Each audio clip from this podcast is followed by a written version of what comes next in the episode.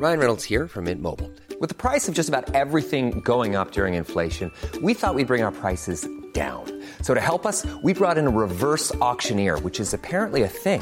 Mint Mobile unlimited premium wireless. Ready to get 30, 30, bit to get 30, bit to get 20, 20, 20, bit to get 20, 20, bit to get 15, 15, 15, 15 just 15 bucks a month. So, Give it a try at mintmobile.com slash switch. $45 upfront for three months plus taxes and fees. Promo for new customers for limited time. Unlimited more than 40 gigabytes per month. Slows. Full terms at mintmobile.com.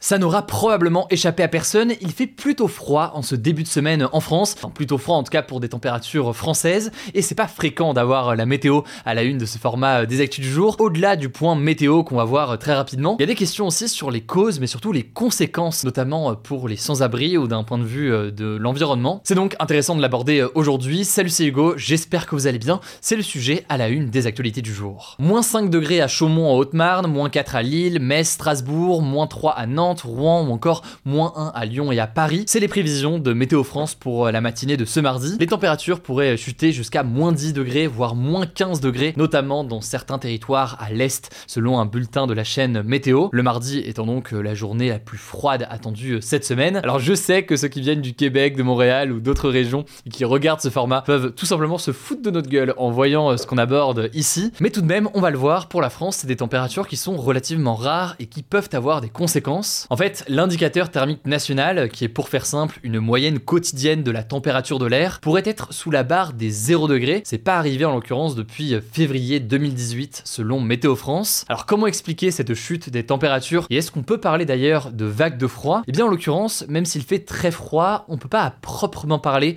parler d'une vague de froid. En fait, la vague de froid, c'est un concept bien précis qui est défini notamment par Météo France. Une vague de froid, c'est je cite un épisode durable et étendu de froid pendant au moins 3 jours et qui répond à deux critères. Le premier critère, c'est que l'indicateur thermique, donc cette moyenne nationale, doit être inférieur à 0,9 degrés Celsius pendant plus de 2 jours. Là, en l'occurrence, c'est le cas. Et le deuxième critère, c'est d'avoir une journée à au moins moins 2 degrés sur cet indicateur-là. Or, en l'occurrence, ça ne devrait a priori pas être le cas. C'est ce qui fait, même si ça peut paraître un détail pour certains, qu'on parle d'épisodes de froid plutôt que de vagues de froid. Par ailleurs, ce qu'il faut comprendre, c'est que selon Météo France, même si le climat se réchauffe, on en parle évidemment très régulièrement sur la chaîne, eh bien des vagues de froid sont toujours possibles avec le changement climatique. Simplement, elles sont plus rares, moins longues et moins intenses. Et d'ailleurs, ce qu'on risque d'avoir donc à l'avenir, typiquement dans le cadre de l'hiver, c'est des hivers qui sont de plus en plus doux, du coup il fait de plus en plus chaud, en tout cas de moins en moins froid, mais avec de temps en temps donc tout de même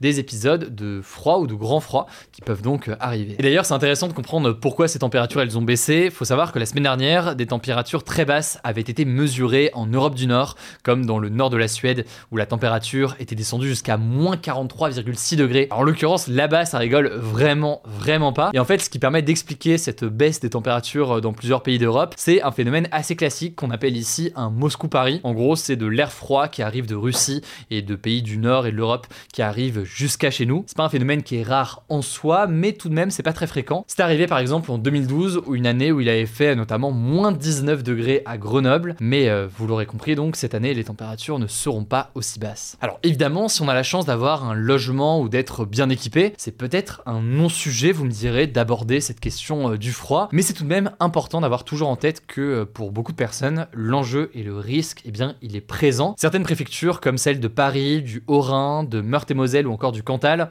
ont activé leur plan grand froid. En fait, c'est un dispositif qui peut être déclenché par les préfectures entre le 1er novembre et le 31 mars si les températures sont particulièrement basses. Et dans ce cadre-là, l'objectif, c'est de mettre euh, à l'abri les personnes les plus vulnérables en ouvrant par exemple davantage de places d'urgence et en intensifiant aussi euh, les maraudes, donc eh bien les aides qui se font directement euh, dans la rue. Pour vous donner une idée, en Ile-de-France, le préfet de Paris a annoncé ce dimanche que 274 places supplémentaires en hébergement d'urgence allaient être ouvertes dans la semaine. Par ailleurs, 120 places avaient déjà été ouvertes fin décembre pour aider certaines familles. Au passage, on peut noter que les organisations qui viennent en aide aux plus démunis estiment que ces aides, elles sont euh, importantes, mais elles sont en réalité très souvent importantes, au-delà d'ailleurs de ces périodes de grand froid. En tout cas, il y a un enjeu particulièrement important à venir, euh, notamment en aide aux sans-abri ou aux mal logés, ce que soulignent notamment très régulièrement les travaux et les messages d'alerte de la Fondation euh, Abbé Pierre. Il faudra donc voir cette semaine si la mobilisation est à la hauteur de l'urgence. Par ailleurs, les conséquences, elles s'observent aussi dans la nature. En effet, avec le changement climatique, donc je le disais, on risque d'avoir des hivers de plus en plus doux, mais de temps en tout de même, des épisodes de froid. Et tout cela vient en fait perturber et déboussoler pas mal de cycles de vie de végétaux. Et donc, ça pourrait avoir des conséquences, notamment euh, en matière de récolte. Bref, tout ça pour dire que ce n'est pas qu'une question de météo et de température quand on sort dehors. C'est pas un sujet si anecdotique que ça. Ça peut avoir donc des conséquences importantes, y compris d'ailleurs dans des pays euh, comme le nôtre où on n'est pas habitué forcément à avoir des hivers très froids et on n'a pas forcément d'infrastructures toujours dédiées à ce genre de sujet comme d'autres pays. Prenez donc soin de vous, de vos proches et de ceux euh, dans le besoin. Je laisse la parole à Blanche pour les actualités en bref et je reviens juste après. Merci Hugo et salut tout le monde. On commence avec cette actu majeure en France. La première ministre Elisabeth Borne a démissionné ce lundi en fin d'après-midi. Elle a remis la démission de son gouvernement à Emmanuel Macron qui l'a accepté. Emmanuel Macron a remercié Elisabeth Borne de tout cœur pour son travail exemplaire, saluant, je cite, le travail au service de notre nation sur X, anciennement Twitter. De son côté, Elisabeth Borne a appelé dans sa lettre de démission, je cite, plus que jamais à poursuivre les réformes. Au cours de ses 20 mois de poste, elle aura utilisé l'article 49.3 de la Constitution à 23 reprises, notamment pour faire passer la réforme des retraites. Alors pour l'instant, on ne connaît pas encore le nom de son remplaçant. Plusieurs noms circulent ces dernières heures. Celui de l'actuel ministre de l'Éducation nationale, Gabriel Attal, de Sébastien Lecornu, le ministre des Armées, ou encore de Julien de Normandie, ancien ministre de l'Agriculture.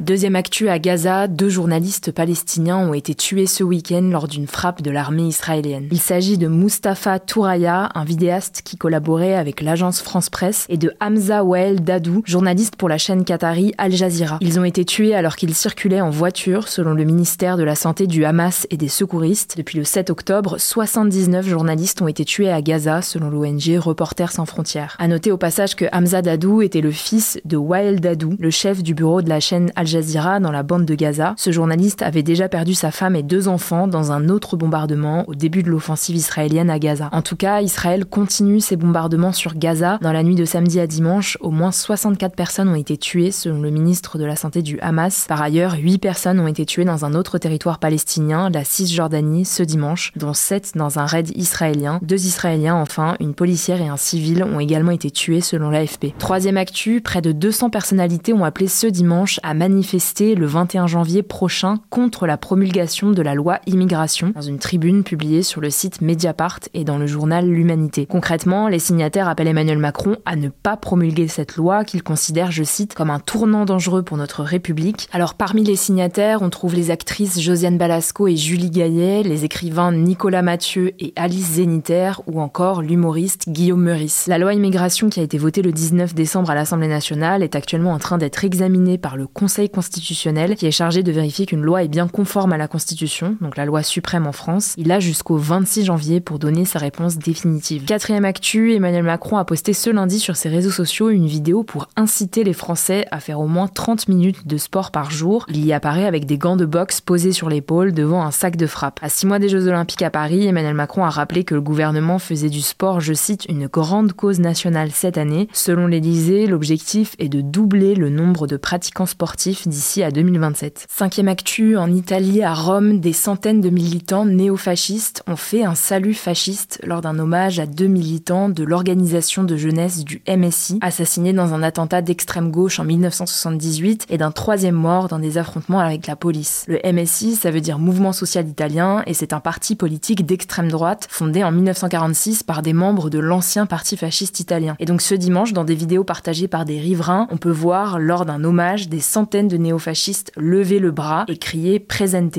présent, lors d'un rituel paramilitaire. Alors évidemment, cette scène a énormément choqué, notamment à gauche en Italie. Il faut savoir que cette commémoration a lieu tous les ans depuis quelques années et ce n'est pas la première fois que des saluts de ce type sont observés, malgré le fait que la loi italienne l'interdise. Sixième info, je voulais vous parler d'une actu qui a fait pas mal parler ce week-end. Tout a commencé vendredi quand un avion Boeing 737 MAX 9 de la compagnie aérienne Alaska Airlines a dû atterrir en urgence peu de temps après son décollage de l'aéroport de Portland aux États-Unis. La raison, c'est que l'une de ses portes s'est détachée en plein vol. L'avion, qui transportait 171 passagers et 6 membres d'équipage, était à peu près à 5000 mètres d'altitude. Heureusement, aucune personne n'a été sévèrement blessée. Et donc face à cet incident, Alaska Airlines a annoncé que tous ces Boeing 737 MAX 9 seraient cloués au sol pour inspection afin d'éviter que cet incident ne se répète. D'autres compagnies comme United Airlines, Turkish Airlines ont pris la même décision. Alors il faut savoir que c'est pas la première fois que des incidents techniques arrivent sur ce type d'appareil. Il y a quelques semaines, des vérifications avaient dû être faites après qu'un potentiel problème d'écrou mal serré a été détecté. À noter que le morceau de la porte qui s'était décroché de l'avion a été retrouvé dans le jardin d'un enseignant à Portland. Ça va permettre de déterminer la cause de l'incident. Dernière actu, et c'est une bonne nouvelle pour la France, puisque le film français Anatomie d'une chute, réalisé par Justine Triet, est reparti avec deux récompenses lors de la cérémonie des Golden Globes qui s'est tenue ce dimanche à Los Angeles. Les Golden Globes, c'est une cérémonie qui récompense les meilleurs films et séries diffusés en 2023, et donc Anatomie d'une chute a décroché le prix du meilleur film en langue étrangère et du meilleur scénario. Sinon, parmi les grands vainqueurs de cette année, Oppenheimer, réalisé par Christopher Nolan et qui raconte l'histoire du fondateur de la bombe atomique, a obtenu 5 récompenses, dont celle du meilleur film dramatique. Barbie de Greta Gerwig n'a remporté que 2 récompenses, malgré ses 9 nominations. Côté série, la dernière saison de Succession a obtenu 4 récompenses, dont celle de la meilleure série dramatique. Si vous voulez connaître le palmarès complet, on en a fait un post sur notre compte Instagram hugodécrypte.pop. Voilà, c'est la fin de ce résumé de l'actualité du jour. Évidemment, pensez à vous abonner pour ne pas rater le suivant, quelle que soit d'ailleurs